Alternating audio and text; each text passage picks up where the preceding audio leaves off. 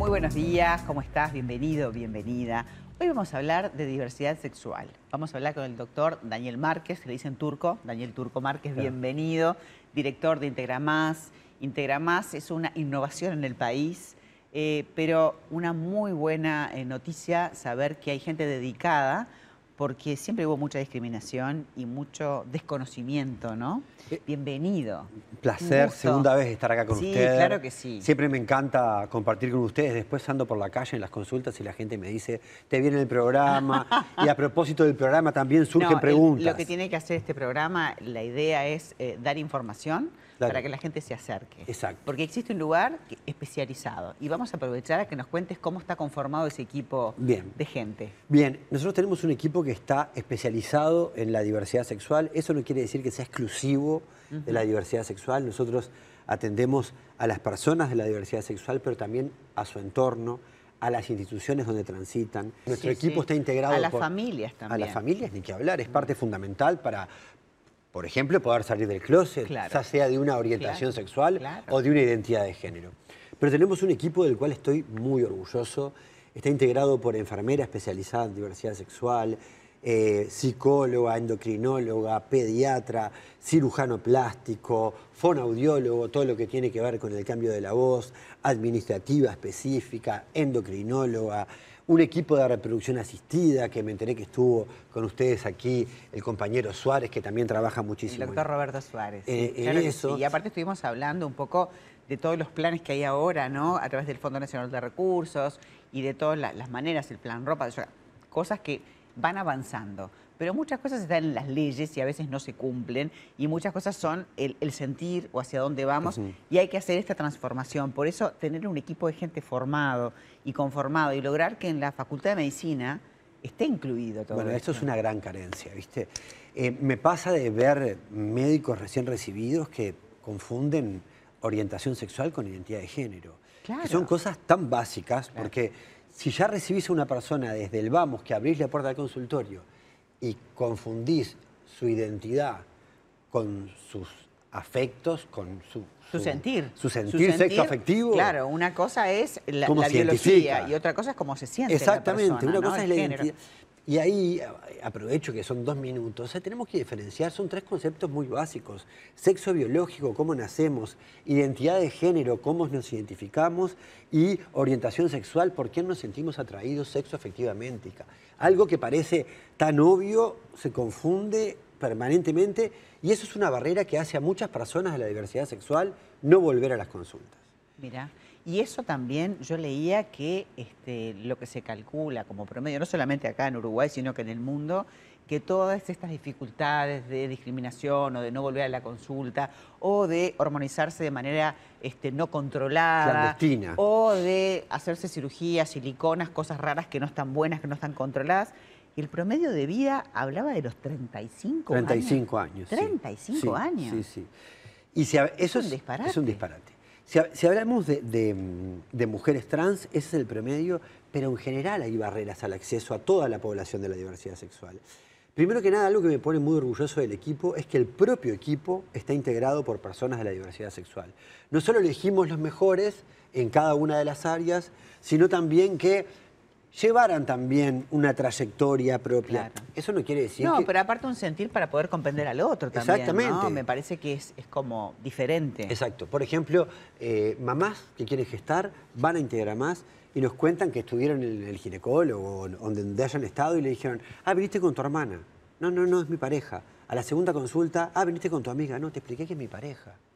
Todavía no estamos naturalizando que cada vez, por suerte, hay más mujeres que deciden eh, ser mamás. Claro. Cada vez hay más varones que deciden ser papás y nosotros en Integra Más los acompañamos en esa adopción de ese hijo y en ese control con esa perspectiva. Ahora, Uruguay en ese aspecto, en la parte legal o de leyes, estamos despegados. Sí. Este, si vos buscas Wikipedia nomás, te dice que es el primer país que Sí. logró eh, los matrimonios, logró el tema de la adopción, el tema de, de- de hormonizarse, que es una cosa que, bueno, que en realidad ahora se está recién empezando Exacto. a hacer de manera regulada y es muy importante. Sí.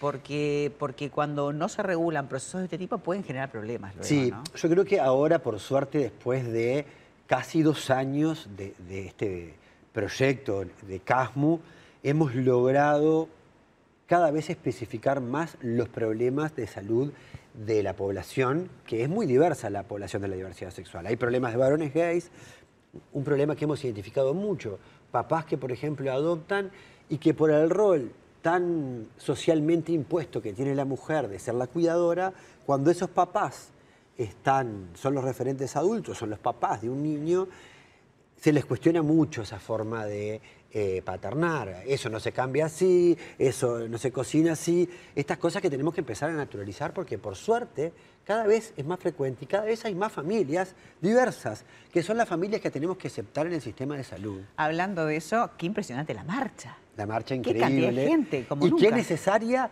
y qué necesaria para la salud de las personas. Mira, me contaban unos pacientes que están saliendo del closet que es el único día del año donde sienten que pueden besarse, vestirse y amarse libremente, porque están rodeados de personas que saben que no las van a violentar.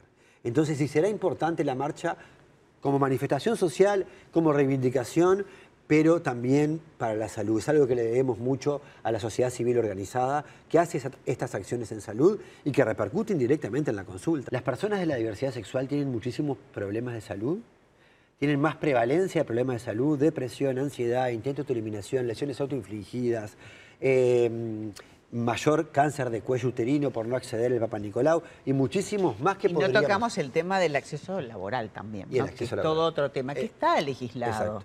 pero no se cumple. que no se cumple. Pero ¿sabes por qué me gusta mencionar estos problemas? Porque estos problemas son producto no de las personas de la diversidad sexual, son problemas de vivir en un mundo heteronormativo.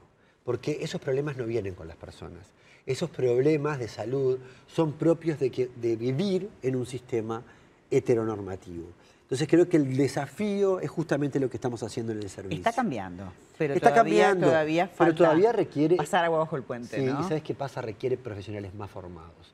Yo lamentablemente he recibido este, visiones o intercambios con colegas, eh, sin ir más lejos, intercambiando con un colega o, o- o posteando alguna foto en redes sociales, los mensajes de odio que se Hay reciben. mucha agre- mucha agresividad. Mucha agresividad cuando ves dos varones besándose, que están demostrando un acto de afecto, dos mujeres que una está gestando y me parece que eh, eso genera patología, genera problemas de salud, porque eso duele. Entonces me parece que lo importante es buscar profesionales amigables, que estén capacitados y ojalá no sea solo el CASMU, ojalá no sea solo Integramas, ojalá todos los servicios de salud puedan ser amigables y reciban de brazos abiertos a todas las familias. ¿Firmaron un convenio? Firmamos con- un convenio con el Fondo de Población de Naciones Unidas. Bien. Nos estamos descentralizando, abrimos Integramas en Maldonado. Cada vez estamos recibiendo más extranjeros, estamos muy contentos como viene avanzando, porque sinceramente no me esperaba este desborde de agenda, ni que hablar en una necesidad para la población de la diversidad sexual. Mucha gente que simplemente va a pedir consejería, adolescentes que van a decir, quiero salir del closet y necesito com- La ayuda y el acompañamiento no solamente es a nivel eh, físico de lo que te pase, de curarte o de saber, de informarte, sino a nivel este, psicológico Exacto. y a nivel de contención y a nivel de que sea digno, de que te atiendan como una persona, como Exacto, corresponde. exacto. Así que me encantó que hayas venido para bueno, volver a contar que esto lo hicimos al principio, cuando Sí, recién claro, recién nosotros ya tenemos tres años de programa, así que hace dos años que están ustedes y ojalá se multiplique, ojalá en otros lugares también, mostrando la necesidad, este, también tengan un servicio de estas Y características. esperamos a las personas eh, disfrutando, celebrando con un servicio especializado y celebrando eso, la diversidad, todos los tipos de familia. Integrarse, integra más. Eso mismo. Gracias, Doc, Un por haber venido. Para mí también. Volveremos pronto. Muy amable.